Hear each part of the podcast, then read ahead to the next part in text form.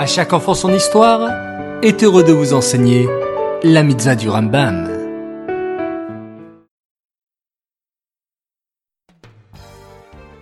Bonjour les enfants, Bokertov, vous allez bien En pleine forme?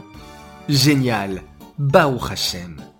Aujourd'hui nous sommes le 13 Tevet et nous avons deux mitzvahs du Rambam, écoutez bien.